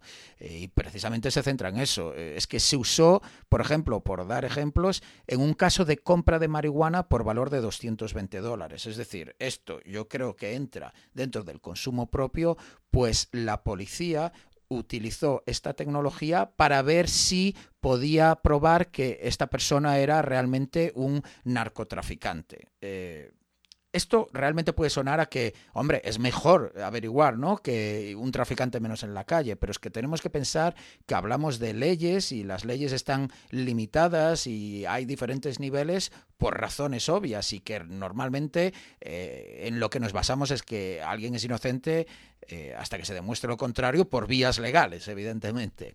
Otro de los casos es que un policía observó que, estaba realmente fuera de servicio, eh, observó lo que pensaba que era un robo en una tienda de ropa y arrestaron a cuatro chavales después de, de seguirlos a la calle y les quitaron los teléfonos, los craquearon y los analizaron buscando conversaciones para ver si posiblemente habían hablado sobre la venta de estos productos y por tanto probar que era un robo premeditado, pero que simplemente habían robado ropa en una tienda. Y ya con eso accedieron a sus teléfonos y extrajeron toda esta información, haciendo, como decía, eh, pues una, eh, una invasión muy significativa de su privacidad. Eh, por ejemplo, otro caso es una pelea en un McDonald's sobre una deuda de 70 dólares al que le debían dinero, básicamente había obligado a esta persona, al, al, deudor, eh, a quitarse la ropa allí en el McDonald's, pues para humillarle. Y entonces eh, la policía vino, les quitó los teléfonos y lo usó para encontrar evidencias de robo de dinero. Eh, y ya por último, otro caso, se paró a un coche por hacer un giro a la izquierda brusco que no debería haber hecho, es decir, una incidencia de tráfico, pero el policía dice que olió marihuana y eh, por tanto, eh, en realidad había más gente en el coche, pues se obtuvieron ocho teléfonos para buscar evidencias, una vez más, de tráfico de drogas, simplemente por el mero hecho de haber olido marihuana. Un detalle que observaron es que la policía forzaba el consentimiento por encima de realmente pedir una orden de registro. Esto viene siendo que eh, básicamente el policía te viene y te dice, oye, déjame ver tu teléfono y te dejo marchar, que ya sé que, poniendo el caso de antes, eh, simplemente ha sido una infracción, de eh, una infracción de tráfico, pero huelo marihuana, te miro el teléfono y si no, no, tienes nada que ocultar, ¿verdad? Entonces no hay ningún problema. Entonces, claro, bajo esa presión uno dice, vale, vale, tal, pues con eso ya has dado consentimiento. Otro caso sería, oye, que esto está documentado, me vas a obligar a ir a un juez a por una orden. ¿Seguro que quieres hacer más difícil mi trabajo? Es que, claro, te dices un policía y dices, no, no, si yo no tengo nada que ocultar. El gran problema aquí es que la retención de información. Upton menciona que hay solo tres estados en los Estados Unidos, California, Utah y Nuevo México, que requiere la ley que borres los datos después de la investigación tres de los 50 estados. En los demás estados, la policía puede eh, requerir tu teléfono, quitarte toda la información que hay en ese teléfono y dejarla almacenada como parte de su base de datos para el resto de, tu vida. Y entonces esto más adelante no sabes cómo puede volver a ti, porque imagínate que, que vamos, no sé, eh, hay una búsqueda centrada en, tu teléfono dentro de unos años, porque has hablado con una persona que dentro de cinco años es sospechosa por algo. Pues esa información, como está ahí, ha sido extraída, pues eso puede ser un problema, lo cual es otro de los grandes problemas, que es el obtener tu teléfono por algo que es un delito menor. No debería ser así. Pues muy buena. Eh, ahí estamos, California, otra vez, de nuevo, siendo uno de al poder. Al poder es uno de esos estados ahí que requiere la eliminación de los datos recopilados después del análisis. Eh, otro tema es, lo que tú dices, eh, eh, de los otros 47 estados. Espero que, bueno, incluso de estos tres estados que, requieren la eliminación, em, la retención espero que sea de forma segura en, sistemas cifrados y que no, se pueda acceder a ellos por, por piratas. Ya sabes, Alexis, que la administración electrónica eh, y todo lo que tenga que ver con el gobierno a nivel de informática es sólido, seguro, privado y anti-hacker. Y sobre todo no está en la nube. Eso mismo. Pues muy buena. Y, nos vamos ya con la última noticia que va sobre Google, eh, el, Google Project Zero y GitHub. Eh, recientemente Google Project Zero ha publicado una vulnerabilidad crítica en GitHub que todavía no está arreglada. Google Project Zero, que a partir de ahora igual voy a llamar GPZ, va a hacerlo más, más cortito, eh, se, negó en darles dos días extra a GitHub cuando ya le habían dado 14 días adicionales a los 90 días estándar que Google GPZ da a las organizaciones afectadas por las vulnerabilidades que ellos encuentran. Antes de continuar con la noticia, quiero dar un poquito de contexto de GitHub y Google Project Zero. Eh, GitHub tiene eh, la friolera de 40 millones de usuarios a fecha de agosto de 2019, lo más reciente que he podido encontrar. Es el mayor host de código fuente del mundo. Tiene 190 millones de repositorios, incluyendo al menos 28 millones de ellos públicos. Los otros son privados, obviamente. Eh, tiene 1.677 empleados. Fue creada hace 12 años el 10 de abril de 2018 en San Francisco, California, clink clink, eh, y es una plataforma de control de versiones de código fuente colaborativa, aunque no solo ofrece este servicio, también ofrece un par de servicios adicionales que igual no todo el mundo conoce. Uno de ellos es una plataforma de hosting para blogs que se llama GitHub Gists y el otro es un repositorio de paquetes NPM para Node.js o Node JavaScript. Ah, NPM, NPM es em, Node.js Package Manager. Y bueno, en, marzo de 2020 eh, GitHub adquirió NPM. Eh, otro tema interesante es que Microsoft adquirió GitHub el 26 de octubre de 2018, básicamente porque Microsoft estaba usando GitHub para todos sus proyectos o para la mayoría de sus proyectos y dijo, bueno, tiene sentido que lo, que, lo adquiramos y que le demos un poquito de, forma también. Eh, bueno, y, por otro lado, Google Project Zero es eh, un equipo de Google que se dedica a encontrar vulnerabilidades de día cero desde el 15 de julio de 2014. Publica, publican las vulnerabilidades que encuentran y cómo se pueden explotar con detalles concretos de cómo reproducirlas eh, incluso pruebas de concepto de los exploits, y siguen una política de responsible disclosure o divulgación responsable, eh, en la que Google Project Zero hace sus informes públicos una de dos, después de que se haya publicado un parche de seguridad o, si no, después de 90 días desde la comunicación de Google Project Zero a la organización afectada. De todas formas, ha habido algún caso en la que Google Project Zero ha publicado la vulnerabilidad incluso antes de los 90 días porque era muy crítica y, no querían esperarse tanto. Em, comentar también para los oyentes sobre el tema de eh, publicación, divulgación de vulnerabilidades. Em, el proceso de Responsible Disclosure de vulnerabilidades es el siguiente. Eh, primero estaría el descubrimiento de la vulnerabilidad por los investigadores. Siguiente paso sería la notificación a la organización afectada. Eh, a continuación sería la investigación por parte de la organización afectada para determinar si es real esa vulnerabilidad, eh, qué, sistemas impacta, qué criticalidad tiene, bueno, de hacer este filtrado, este triage de, la vulnerabilidad. Eh, a continuación se define y se implementan las medidas correctivas y el plan de acción con fechas y finalmente se publica la vulnerabilidad, a veces con detalles sobre cómo explotarla, a veces no, y las medidas correctivas y las recomendaciones. Em, en el otro extremo de divulgación de vulnerabilidades tenemos el full disclosure, que va directamente al último paso del proceso de divulgación de la vulnerabilidad y hace públicos todos los detalles sin informar a la organización afectada con el impacto que esto conlleva, ya que la organización no sabe nada de esto y obviamente no ha podido trabajar en arreglar el problema. Este, el full disclosure tiene algunas ventajas y algunos inconvenientes. Eh, las ventajas, y, hay partidarios de que el full disclosure es, bueno, por lo siguiente. Eh, pone en manos de los usuarios la información lo más rápido posible y ellos pueden actuar y determinar qué medidas correctivas aplicar. Eh, a veces no se tiene que confiar solo en en el autor o en la organización detrás del producto afectado, sino que los usuarios también de forma proactiva pueden intentar aplicar alguna medida correctiva.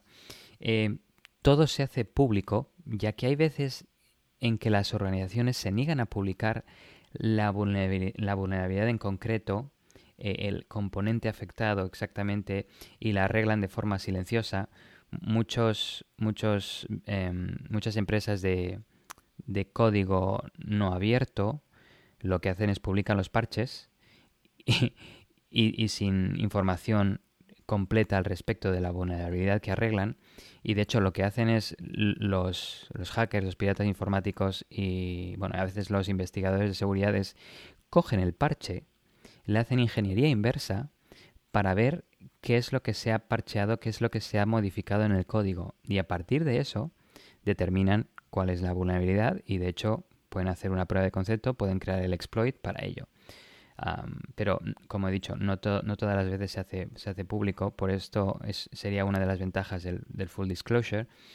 Y la última que voy a comentar es que eh, el full disclosure hace, puede hacer que la vulnerabilidad se arregle antes, ya que hay veces que en la divulgación responsable la organización puede tardar meses o incluso años en arreglar la vulnerabilidad. Y en algunos casos a veces nunca es arreglada y se deja en el producto hasta que se deja de sale de, la vida de soporte de ese producto y bueno ahí se ha quedado el producto vulnerable y ya no está soportado y bueno sigue con, la siguiente versión que está soportada eh, los inconvenientes del full disclosure obviamente los hay el primero sería que que puede dar ventaja a los atacantes, ya que la mayoría de las veces es más fácil explotar la vulnerabilidad que arreglarla, y al publicarla directamente sin informar a, la empresa afectada, pues les deja bastante, bastante retrasados en, tema de, protegerse. Puede crear caos, obviamente, porque si es de gran impacto y obviamente los atacantes eh, se enteran de esta vulnerabilidad, pueden, pueden eh, causar mucho daño en el mundo. Eh, deja en mala posición a la organización afectada, ya que, como he dicho antes, no ha tenido tiempo de reaccionar. Y como último punto, como última desventaja, sería que el autor de la vulnerabilidad puede ser acusado legalmente también. Hemos, ya hemos visto casos como uno interesante que me pareció fue hace unos años en, en la DEFCON, aquel investigador de vulnerabilidades en, en Cisco, que quiso publicar e-, esa vulnerabilidad eh, en la conferencia y aparentemente eh, Cisco le dijo que, sí, luego le dijo el mismo día que no lo hiciera y de hecho el FBI se presentó en, en la DEFCON y empezó a, arrancar las páginas de los panfletos de la DEFCON. Eh, ¿Cómo? No tenía ni idea, en serio. ¿Qué, ¿Qué DEFCON fue esta? Pues no me, no me acuerdo, creo que fue 2013 o algo así. Ah, tendría que buscarlo, lo puedo poner en las notas, pero sí, sí, el FBI se, se, fue por allí, por la DEFCON, y dijo, voy a confiscar los panfletos por, por, unos instantes y voy a arrancar unas páginas aquí que, que no me hacen gracia y ahora os lo, devuelvo. Y de hecho no... Ahora no recuerdo si no pudo presentar, pero bueno, seguro que esa presentación no se hizo pública después. Pero bueno, eh, Siguiendo con la noticia, eh, Google Project Zero em, hizo pública la vulnerabilidad de alta criticalidad en GitHub después de 104 días desde que Google Project Zero notificó a GitHub. Y el suceso de los eventos me pareció curioso comentarlo. Eh, es el siguiente. Em, el 21 de julio de 2020, Google Project Zero notificó a GitHub de la vulnerabilidad y le dijo, oye, tienes 90 días hasta el 18 de octubre. Ok, el 1 de octubre, GitHub emitió un comunicado alertando sobre esta vulnerabilidad, pero indicando que es de severidad, media, que no alta, como indica Google Project Zero, e, e indicaba algunas formas en las que un usuario de GitHub puede aplicar medidas para evitar la vulnerabilidad, pero no un arreglo completo y final de la vulnerabilidad. Es decir, es sería algo que el usuario, los usuarios de GitHub tendrían que hacer de forma activa. Algo que, no sería muy, bueno, ya que hay, usuarios que igual no están al día de vulnerabilidades. Bueno, vamos, que, que no arreglaría la vulnerabilidad por completo. Una semana antes de la fecha límite, eh, Google Project Zero preguntó a GitHub si quería una extensión de 14 días hasta el 2 de noviembre. Mm, de forma como eh, de, cortesía les dijo, oye, ¿queréis dos semanas más? A lo que GitHub aceptó, ¿ok? Entonces luego, de nuevo, una semana antes de la nueva fecha límite de 104 días, Google Project Zero de nuevo le comunicó a GitHub que la vulnerabilidad se haría pública el 2 de noviembre. Sin recibir respuesta alguna de forma oficial de GitHub, aunque de forma no oficial los de Google Project Zero se comunicaron con algunos conocidos o amigos de GitHub y le dijeron, oye, sí, la vulnerabilidad se considera arreglada por GitHub, por nosotros, y, oye, vosotros Google podéis publicar la vulnerabilidad. Sin embargo, llegado el día de la fecha límite, cuando Google Project Zero iba a publicar la vulnerabilidad, GitHub le dijo a Google, oye, ¿me dais dos días más, por favor? Eh, pero no para finalizar y arreglar la vulnerabilidad, sino para poder emitir un comunicado a los usuarios de GitHub acerca de la vulnerabilidad y un plan de mitigación de la misma. Y esto es como, pero ¿cómo? ¿Cómo GitHub? Si tienes 1677 empleados, que la, la, mayoría seguro que son bastante técnicos, y después de 104 días todavía no has podido arreglar la vulnerabilidad o alguna medida correctiva, eh, ¿a qué estás jugando aquí con, Google Project Zero? Pues nada, entonces Google Project Zero dijo, Nanai, denegamos la petición de dos días más, ya te hemos dado 104 días y la publicamos. Y aquí voy a comentar un poquito los detalles de la vulnerabilidad. lo que me ha parecido interesante es todo el, tema de, la comunicación y del suceso de eventos. Em, según el investigador de Google Project Zero, Felix Wilhelm, eh, los comandos de flujo de trabajo del inglés workflow de actions de GitHub son altamente vulnerables a ataques de inyección. ¿Y qué son los comandos de flujo de trabajo de actions de GitHub? Pues bueno, eh, las GitHub Actions ayudan a los desarrolladores de software a automatizar las acciones y procesos involucrados en el desarrollo de software, ya sea compilar código, realizar pruebas de ejecución, desplegar e instalar el software, crear nuevas branches, nuevas versiones, analizar el código en busca de errores o fallos de seguridad y similares. Eh, ¿Qué se puede conseguir con esta vulnerabilidad de inyección de comandos en, las, en los GitHub Actions, en el workflow de los GitHub Actions? Pues el investigador de Google Project Zero lo que eh, comentó es que se pueden modificar las variables de entorno y gracias a ello se pueden comprometer obtener datos confidenciales como credenciales, secretos y similares, mostrándolos en, la salida estándar de la línea de comandos cuando se ejecutan los GitHub Actions, que GitHub básicamente está, está respaldado por los sistemas que utilizan son Linux, Unix o em, este, este, sería el cuando se ejecutarían eh, se podrían ver estos datos confidenciales en, la pantalla, digamos. Eh, según Wilhelm, a, medida que el proceso de ejecución analiza cada línea impresa en, la salida estándar en busca de comandos de flujo de trabajo, cada acción de GitHub que imprime contenido que no es de confianza como parte de su ejecución es vulnerable. En, la mayoría de los casos, la capacidad de establecer variables de entorno arbitrarias da como resultado la ejecución remota de código tan pronto como se ejecuta otro flujo de trabajo. Porque de hecho lo que se haría es em, en el primer comando se establecería una variable de entorno que tendría un contenido ofensivo para que el siguiente comando que utiliza eh, esta variable de entorno pues eh, lo utilizara y se pudiera ejecutar comando, eh, comandos en, en, el sistema que está ejecutando este, workflow, este, estos GitHub Actions.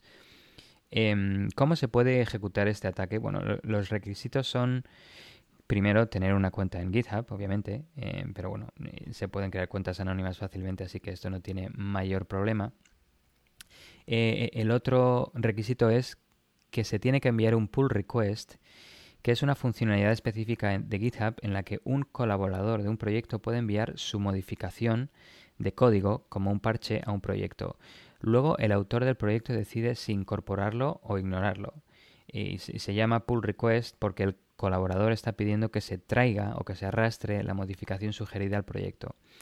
Em, por lo tanto, los autores de los proyectos de, GitHub siempre tienen que estar ahí ojo a visor sobre los pull requests que reciben porque pueden ser maliciosos. Aunque esperemos que GitHub lo arregle pronto y entonces eh, los autores de, proyectos de GitHub puedan estar un poco más tranquilos, no tienen que que analizar cada uno de los pull requests, aunque supongo que sería lo suyo si eres un, el, autor de un proyecto bastante usado, como podría ser OpenSSL, como dijiste anteriormente, Martín. Y, ya finalizar con un par de. con un dato curioso que es eh, más del 95,8% de las fallas eh, que, han publicado, que ha publicado Google Project Zero se corrigen dentro del plazo de 90 días, lo que no está nada mal y, parece que la mayoría de organizaciones se, toman la seguridad en serio. Ah, pero bueno, excepto GitHub, que parece que ha tenido algunos problemas, no se sabe por qué, pero no ha podido, todavía no está arreglada esta vulnerabilidad, así que vamos a ver qué, qué pasa. Y sobre todo sorprende porque ahora ya no es solo GitHub, sino que es Microsoft, porque Microsoft lo ha comprado. Por tanto, eh, que para algo tan crítico que dices tú, oye, tenemos este problema, eh, ¿sabes? Vale, mm, supongamos que no tiene la gente suficiente. Tienes a una de las mayores empresas de tecnología eh, respaldándote. Por tanto, pues sacas de otros grupos gente de seguridad ahí que te ayude. Que ahí esto también un poco enlaza con el con la pregunta del episodio que dijiste, una de las opciones es que la NSA podría meter sus puertas traseras en proyectos open source. ¿Y qué mejor forma de hacerlo que abusar de esta vulnerabilidad en GitHub, que ahora que no está todavía arreglada? Efectivamente, porque es que realmente hay esa percepción, y yo me incluyo, y es que hay un momento en que tienes que confiar en alguien que, que algo es open source y por tanto, ¿sabes? Todos pensamos que otra persona ha revisado el código y por tanto es seguro. Así que entonces lo, lo instala. Sin embargo, todos nos quejamos, no, esto es privativo, esto yo no puedo ver el código, yo no, no, no me, yo esto no lo instalo. Pero claro, se, se produce esta, esta situación en la que eh, todos pensamos que el otro es el que ha mirado el código, realmente nadie ha mirado nada. Entonces, eh, si bien es cierto que pues no probablemente no va a haber cabida, sobre todo en proyectos tan críticos como un OpenSSL, eh, ahí sí la gente va a mirar los pull requests, pero por ejemplo lo que mencionabas tú, paquetes de NPM o Node.js o cosas de estas que estás ahí metiendo código, lo que pasa es que con una línea de comando metes eh, dos, 200 líneas de código que no te pones a mirar, sino que asumes que son seguras pues porque están en un repositorio público. Claro, yo para mí eso la, la NSA lo tendría eh, sencillo, ¿no? Y más cuando simplemente te registras anónimamente, eh, creas un poquito de, digamos, de... Mm, como de credibilidad, pues primero a lo mejor puedes eh, madurar esa cuenta de GitHub, ¿sabes? Mm, trabajando en proyectos open source de manera legítima y ya luego sueltas ahí el, bicho en algún proyecto que te interese. O si no, bueno. O si no, comprometes alguna cuenta de algún desarrollador famosillo. También. También, que porque muchas veces, eh, como todos tenemos eh, sistemas automáticos de actualización, eh, con que tengas un margen de tiempo de a lo mejor un día o dos, ya has comprometido un montón de servidores y luego ya automáticamente le metes otro bicho a través de esa puerta trasera que has conseguido, que luego aunque se cierre da igual, has abierto tres ventanas. Así que... Que bueno, este ha sido el episodio por hoy. ya os podéis, os damos permiso para quitaros el, gorrito de papel albal ya sabéis, este es el mundo en el que vivimos. Alexis y yo dedicamos muchas horas a manteneros informados, informados y esperamos eh, escucharos o que nos escuchéis en el próximo episodio dentro de dos semanas, acordados del martes. Correcto. Y Martín, lo que quería decir con lo de papel albal no es papel así, papel de papel, es papel de aluminio, que albal es la marca. ah, bueno, sí, claro, que no sé, como tenemos oyentes ahora por todo el mundo, eh, no sé, nuestros amigos eh, de Latinoamérica, ¿cómo llamarán al, a, donde metéis los bocadillos cuando ibais al colegio? Pero lo dicho, eso que no deja traspasar esas ondas de 5G que nos controlan el cerebro y los, y los chips que nos va a implantar Bill Gates. Eso, eso. Pues nada, esperamos que os haya gustado este episodio que está bastante enfocado en, privacidad y nos vemos en dos semanas. Adiós, adiós. Si te ha gustado este episodio y quieres ayudarnos a seguir con el podcast, compártelo con tus amigos y compañeros. Con tu apoyo podremos atraer y despertar el interés por la ciberseguridad de mucha más gente. Acuérdate de dejarnos un comentario y una valoración donde nos estés escuchando. También puedes seguirnos en Twitter, Instagram y Facebook. Te esperamos en el próximo episodio de Tierra de Hackers.